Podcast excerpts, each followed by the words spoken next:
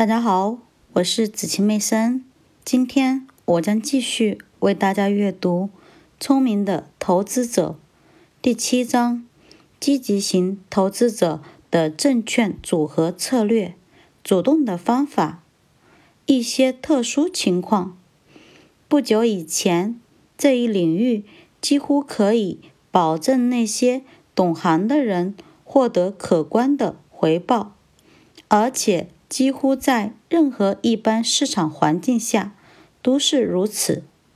对于一般公众而言，这实际上并非一块禁地。具有这方面天赋的人，可以在没有经过长期学术研究或学习指导的情况下，掌握其中的窍门，并且成为能力很强的从业者。其他人能够敏锐地了解这种方法的基本可靠性，并且使自身依赖于一些聪明的年轻人。这些人管理的资金主要用于那些特殊情况。可是最近几年，由于一些原因，这些原因将在后面分析。套利和特殊情况这一领域风险增大，也更无利可图。也许几年之后，这一领域的条件会变得更有利。无论怎样，我们都有必要通过一两个例子来简要说明这些业务的总体特点及起源。特殊情况。一般来自于大企业对小企业收购的不断增加，这是由于越来越多的管理层采纳了业务多元化的信条。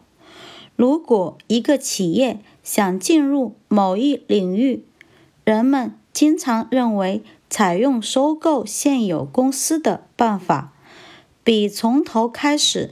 建立一个新公司的做法更好一些。为了使这种收购成为可能，以及为了得到小公司的大多数股东对交易的认可，收购企业总是要提出一个大大高于现有水平的价格。这种公司行为会给一些人带来具有。诱惑力的盈利机会，这些人对该领域有所研究，并且有大量的实际经验来支持可靠的判断。就在几年以前，一些精明的投资者花大量的钱购买了破产铁路企业的债券。他们知道，铁路公司最终重组后。这些债券的价值会大大高于其购买成本。重组计划公布之后，出现了一个针对新发售证券的发行前市场。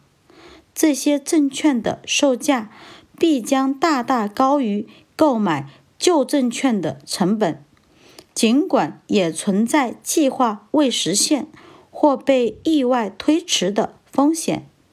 但是总体上讲，这种套利业务都是非常有利可图的。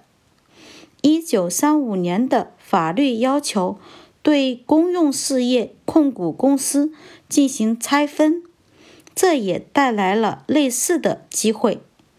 从控股公司转变为一群独立经营的公司之后，几乎所有这些企业的价值。都大幅度上升了。这里的根本原因在于，证券市场倾向于低估涉及任何复杂法律诉讼的证券。华尔街有一句古老的格言：“永远不要购买涉及法律诉讼的证券。”对于寻求短期购买行为的投机者而言，这可能是一个稳妥的建议，但是如果公众采用这种态度，必然会使受影响的证券成为廉价投资机会，因为对这些证券的偏见会使其价格降到不恰当的低水平。对特殊情况的利用是一种投资技巧，它要求的智力和操作都有些不寻常。或许只有一少部分积极型投资者。才愿意从事这项业务，因此这不是本书要深入分析的一种投资方法。感谢您的收听，我是紫晴妹森，我们明天见。